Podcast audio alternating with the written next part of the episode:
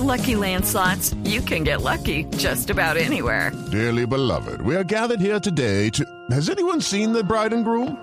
Sorry, sorry, we're here. We were getting lucky in the limo and we lost track of time. No, Lucky Land Casino, with cash prizes that add up quicker than a guest registry. In that case, I pronounce you lucky. Play for free at LuckyLandSlots.com. Daily bonuses are waiting. No purchase necessary. Void where prohibited by law. 18 plus. Terms and conditions apply. See website for details. Sobre la decisión de la Corte Constitucional que le negó la tutela que había presentado con sus abogados el expresidente Álvaro Uribe, nos acompaña el magistrado Alejandro Linares, que es el ponente de esta decisión en la Corte Constitucional. Magistrado Linares, buenos días. Eh, buenos días, Néstor. Gracias por atendernos. Doctor Linares, ¿qué significa? ¿Cuál es la razón por la que tomaron esta decisión en el caso, en el proceso judicial contra el expresidente Uribe? Eh, gracias, eh, Néstor. Pues lo, que significa la, decisión de, ayer es eh, darle validez y eficacia a, lo actuado eh, por la Corte Suprema de Justicia, haciendo una adecuación entre dos sistemas distintos, dos sistemas penales, uno de tendencia inquisitiva y otro de tendencia acusatoria, señalando la Corte que había una equivalencia funcional entre la diligencia de indagatoria y la imputación. Entonces lo, que hizo la Corte fue llenar un vacío normativo cuando eh, se pasa de un sistema procesal a otro sistema procesal, eh, dándole validez y eficacia a lo actuado, pero al mismo tiempo respetando los derechos y garantías de todos los intervinientes en el proceso penal, incluido el, el procesado, en este caso el, el, señor expresidente Álvaro Uribe Vélez. Sí. Magistrado Linares, eh, este es un buen resumen de la decisión que tomaron. La sesión de ayer duró casi nueve horas. ¿Cuál fue el, el meollo, cuál fue la pepa de la discusión que ustedes estaban teniendo adentro en la Corte? Fue una discusión realmente interesante, muy profunda. Eh, dimos unos debates eh, constitucionales eh, apasionantes. Cualquier persona hubiera querido estar ahí escuchando a mis colegas de manera brillante exponiendo los distintos argumentos. Y lo que decidimos, como se supo en la opinión pública, es decidimos ir a sesionar presencialmente sin celulares y sin computadores, eh, como lo hacíamos hace más de 20 años, eh, a punta de memoria, lápiz y, códigos físicos. Eh, y en ese sentido, eh, eso permitió tener una discusión más profunda, oír los argumentos, no tener presiones mediáticas y no tener filtraciones, lo cual nos, permitió llegar a una decisión de, de 5-4, pero una decisión muy discutida, muy, muy interesante, donde aprendimos mucho de nuestros colegas. Sí. A propósito, ya que usted lo menciona, magistrado Linares, ¿qué fue lo que pasó? Es decir, a lo largo de la sesión de ayer, ustedes estaban primero virtual, ¿verdad? Estábamos virtual eh, y empezó a transmitirse las sesiones como si fuera un partido de fútbol. El presidente tomó la decisión de que sesionáramos presencialmente y sesionamos presencialmente en la tarde sin celulares, sin computadores y creo que, fue una decisión adecuada para una para tomar eh, una decisión de esta importancia. Sí. ¿Y por qué tomaron la decisión al final de prohibir el, el ingreso de celulares a la sesión? No, para evitar eh, filtraciones, para evitar presiones de las eh, redes sociales y los distintos interesados en esa tutela. Sí, pero eso quiere decir antes en la sesión virtual cuando hubo casi una transmisión en redes sociales siguiendo el minuto, ¿había un infiltrado, había alguien en la Corte Constitucional soplándole a Daniel Coronel lo que pasaba en la Corte? Pues la verdad no, no sabemos. El, el presidente, digamos, eh, decidió cortar por lo sano y, hacer una, una sesión presencial. Eh, y eso fue, yo creo que fue muy positivo para para el, digamos, para el ambiente que, rodeaba la, la, toma de una decisión eh, como esta.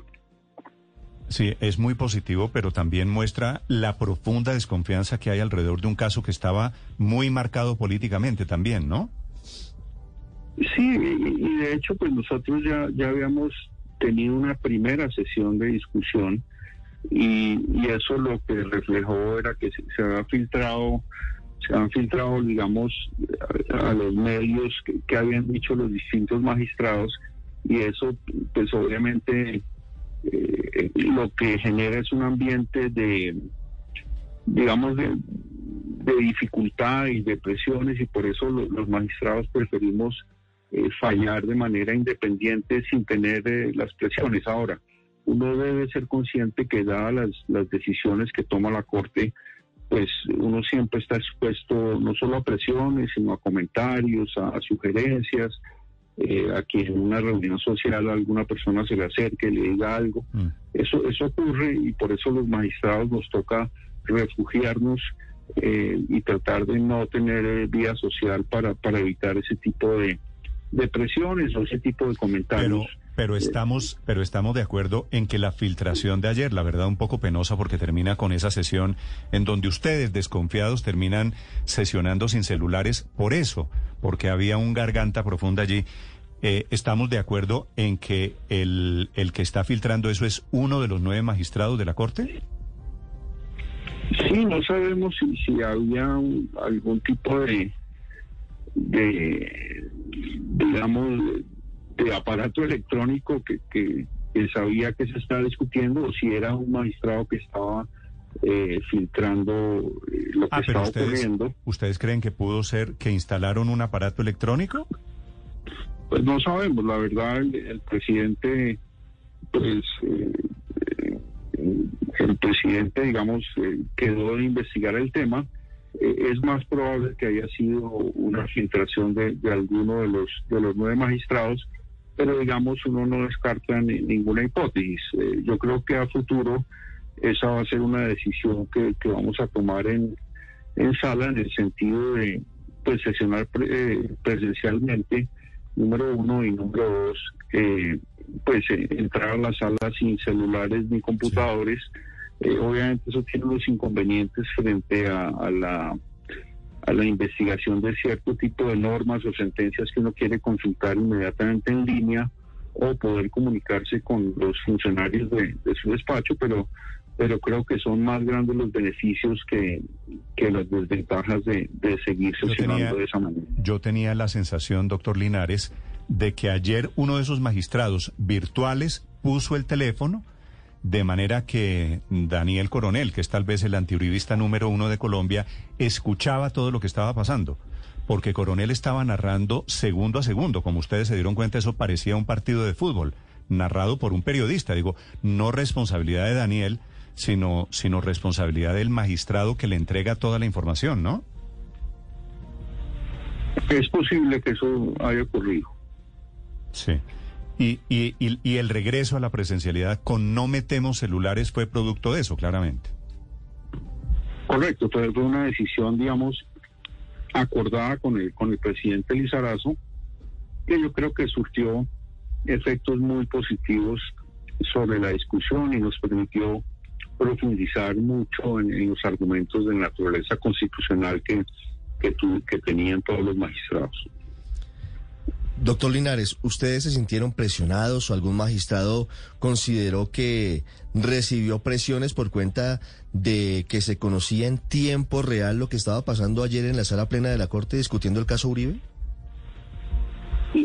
Definitivamente, pues e, esas eh, filtraciones lo que generan es, digamos, una, presión indebida sobre los distintos magistrados, digamos, no genera garantías para que haya una discusión eh, independiente y, digamos profunda desde la perspectiva jurídica y, creo que, que eso eso ayudó mucho a, sesionar en las horas de la tarde eh, sin ningún tipo de dispositivo electrónico lo cual eh, pues hace falta para consultar ciertos temas pero eh, garantiza la, la, seriedad y la independencia de los distintos magistrados. En este tema es muy importante que cada magistrado sienta que, es independiente, que, no está sujeto a presiones y que al final del día eh, su decisión está basada en la Constitución y en la ley.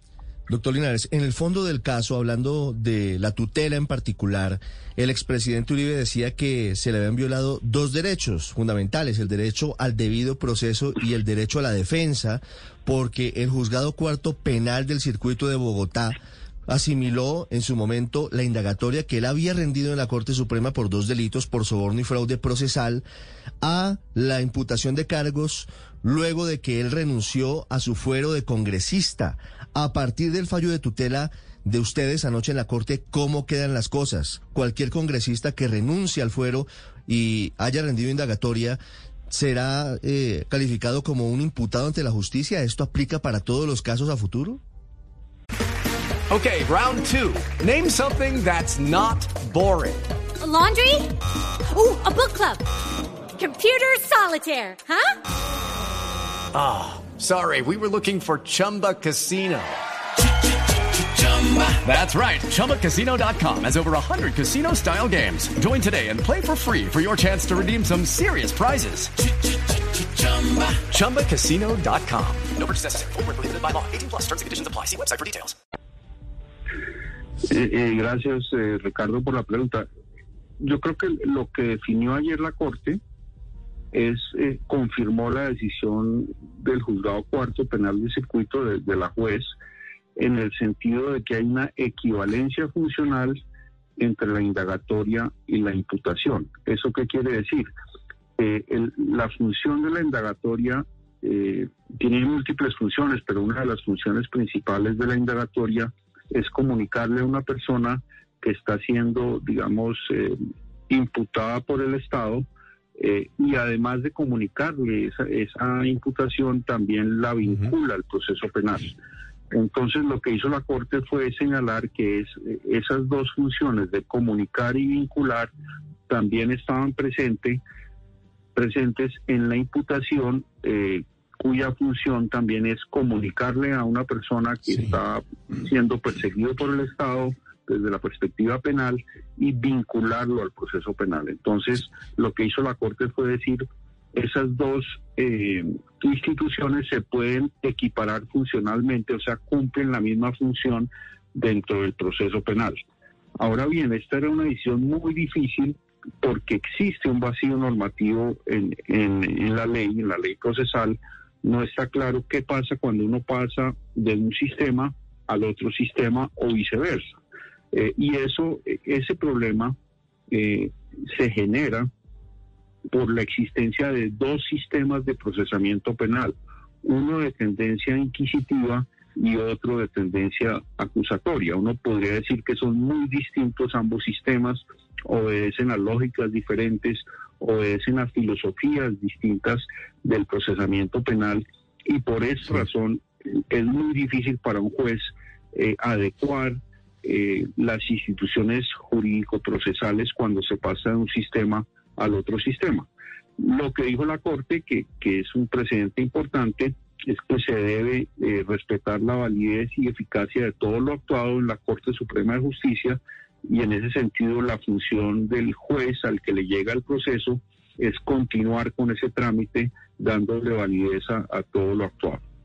Sí, magistrado, en la práctica para el imputado, en este caso el expresidente Uribe, esto significaría que ahora le corresponde a la juez del caso decidir si precluye o no precluye. Correcto, el proceso continúa en el estado en que, en que está, o sea, sigue en, la audiencia de preclusión, eh, pero la Corte, digamos, en su decisión de ayer, eh, dio una, un, una oportunidad procesal adicional al, al, señor expresidente Uribe en el sentido de que si él considera que hubo una, una vulneración de sus garantías fundamentales, eh, puede pedir ante, ante el juez de control de garantías una audiencia innominada eh, para que les revise eh, la adecuación que se hizo por parte del juzgado eh, cuarto civil del circuito. Esa oportunidad procesal pues la tiene él y la tienen los otros intervinientes en el proceso, pero no, digamos, es independiente de la continuación del proceso penal que hoy en día tiene el señor expresidente Álvaro Uribe Vélez. Sí, es decir, que en este caso ya no está en manos de la Fiscalía, hoy. El, sí, el, proceso sigue de donde está hoy, que es en la audiencia de, preclusión, y hay una posibilidad, por ejemplo, la Fiscalía podría pedir una audiencia adicional eh, para que se revise si ha habido o no eh, una indefensión de las garantías fundamentales del procesado o si el Estado o si las víctimas eh, pudieran tener, digamos, un irrespeto a, sus derechos y garantías derivados de, esa decisión del, juez penal del circuito. Sí, magistrado, si la indagatoria, como ustedes lo acaban de determinar, es equiparable a la imputación de cargos, entonces la imposición de medida de aseguramiento debe seguir vigente, es decir, ¿tiene validez? No, eh, la medida de aseguramiento no tiene nada que ver con, esta decisión. Eh, sencillamente, eh, el señor expresidente Álvaro Uribe sigue vinculado al, proceso penal eh, en calidad de, imputado, eh, pero la medida de aseguramiento que hoy en día no está vigente eh, no se discutió y, creo que esa medida hoy en día le permite al, al señor expresidente defenderse en plena libertad. El magistrado ponente de la decisión en la Corte Constitucional. Gracias por estos minutos, magistrado Linares. Gracias, Néstor. With lucky landslots, you can get lucky just about anywhere. Dearly beloved, we are gathered here today to. Has anyone seen the bride and groom? Sorry, sorry, we're here. We were getting lucky in the limo and we lost track of time. No, Lucky Land Casino, with cash prizes that add up quicker than a guest registry. In that case, I pronounce you lucky. Play for free at LuckyLandSlots.com. Daily bonuses are waiting. No purchase necessary. Void where prohibited by law. 18 plus. Terms and conditions apply. See website for details.